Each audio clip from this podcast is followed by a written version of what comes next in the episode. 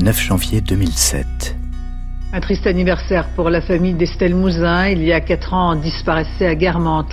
Les enquêteurs continuent de, de, travailler sans relâche, sans pour autant avoir de pistes sérieuses. C'est extrêmement dur de savoir comment progresse l'enquête. Vous ne pouvez pas le savoir. Après quatre ans d'investigation, les policiers confirment que l'enquête n'est pas mise en sommeil. Depuis quatre semaines, le groupe d'enquête travaille sur un nouvel axe de recherche. Estelle disparu. Chapitre 5 Le regard des journalistes. Troisième épisode. En son absence, Éric Mouzin, 50 ans, père d'Estelle, disparu en 2003 à Guermantes à l'âge de 9 ans, il mène depuis 4 ans son combat pour la vérité et contre l'oubli. Nous sommes le 27 janvier 2007. Quand il se promène, il sent la main d'Estelle dans la sienne. Ce sont des impressions à la fois fortes et insupportables.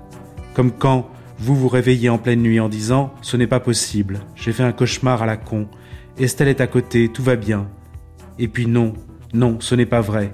Vous êtes sûr que vous ne vous rendormirez plus. L'enquête donne le vertige par son énormité, son absence de résultats. Si on avait trouvé n'importe quoi, on pourrait canaliser son raisonnement sur quelque chose. Là, il n'y a rien s'écrie Eric Mouzin. Depuis quatre ans, il mène un combat sans hargne, sans penchant sécuritaire, sans appel à la délation. Dès les premières semaines, il a fait placarder des milliers d'affiches dans les gares, les métros, les McDo, les mairies, sur le périph. Chaque 9 janvier, date de la disparition, il organise une marche à Guermantes. Il s'est rendu en Belgique, aux États-Unis, pour profiter de leurs expériences. Il veut interpeller les candidats à la présidentielle sur son projet d'une ONG qui, puisse servir d'interface entre les autorités et les familles des victimes. Il avance, pour ne pas tomber, comme un petit enfant sur sa première bicyclette. Il répète que sa fille est morte. Penser qu'Estelle va ressortir comme ça un jour, c'est se fabriquer des illusions qui vous placent dans l'attente et ne vous permettent pas d'agir pour faire bouger les choses.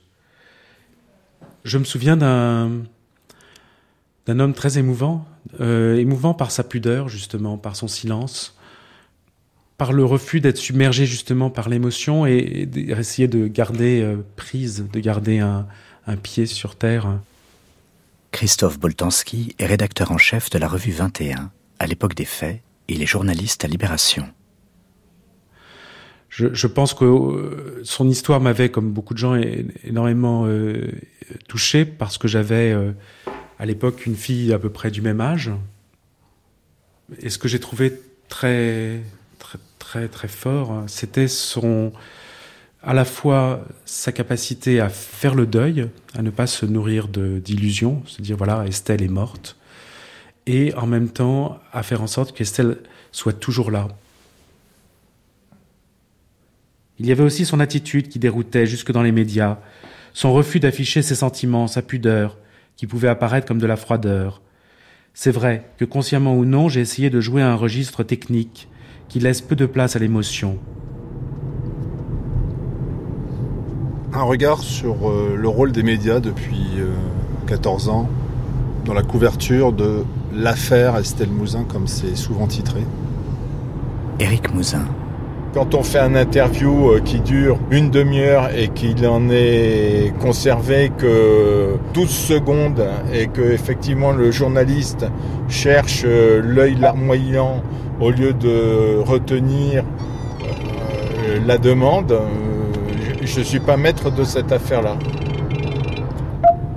Je ne sais pas si le fait que les médias aient, beaucoup euh, parlé de la disparition d'Estelle, je ne sais pas si cela a été globalement positif ou si ça a parasité l'enquête. Je ne sais pas le dire j'ai toujours pensé que c'était un des moyens que l'on avait pour faire avancer l'enquête. 15 ans après ou 14 ans après, euh, en l'absence de résultats, je me dis que c'était peut-être pas la bonne méthode.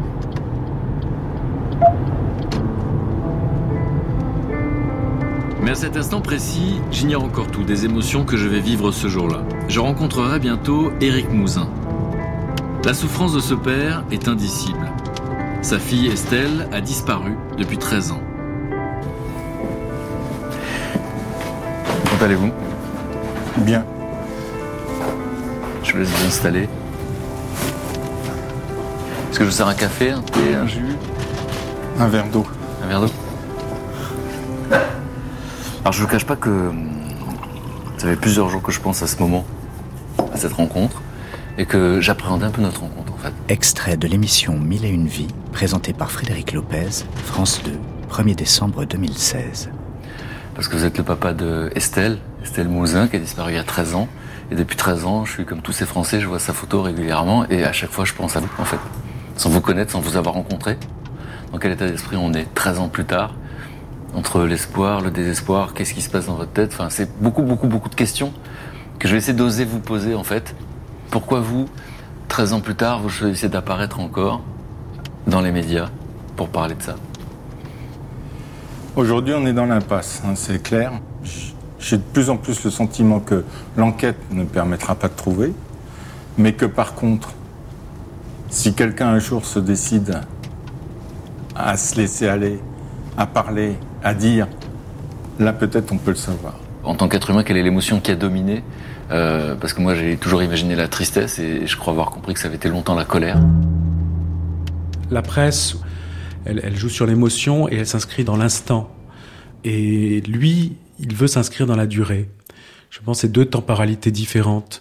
Lui, il sait qu'il doit tenir. Il sait que l'enquête va être très longue, qu'il ne peut pas s'effondrer. Et donc, euh, s'il se laisse, j'imagine, euh, submerger par son émotion, ça va finir en, en pleurs.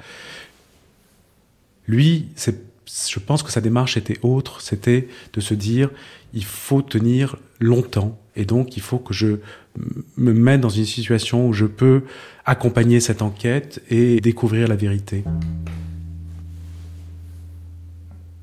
Derrière le masque, la souffrance, ainsi qu'une colère contre les dysfonctionnements de la justice.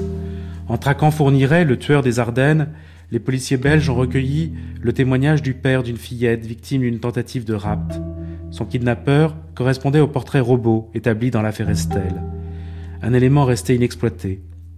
Il a tenté lui-même de seconder les policiers avec leur aval, au point de plonger dans les ténèbres. Il avait lancé un appel en direction des femmes de pédocriminels, en joignant un numéro vert qui débouchait sur sa ligne téléphonique.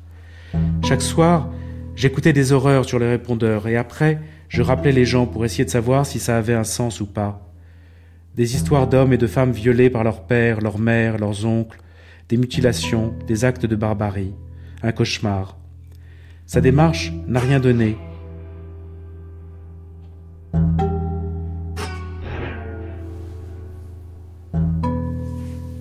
est dix ans après cet article, donc là ça fait 14 ans qu'Estelle a disparu, et dans l'article que vous avez écrit, Christophe Boltanski, il le dit, il n'y a rien.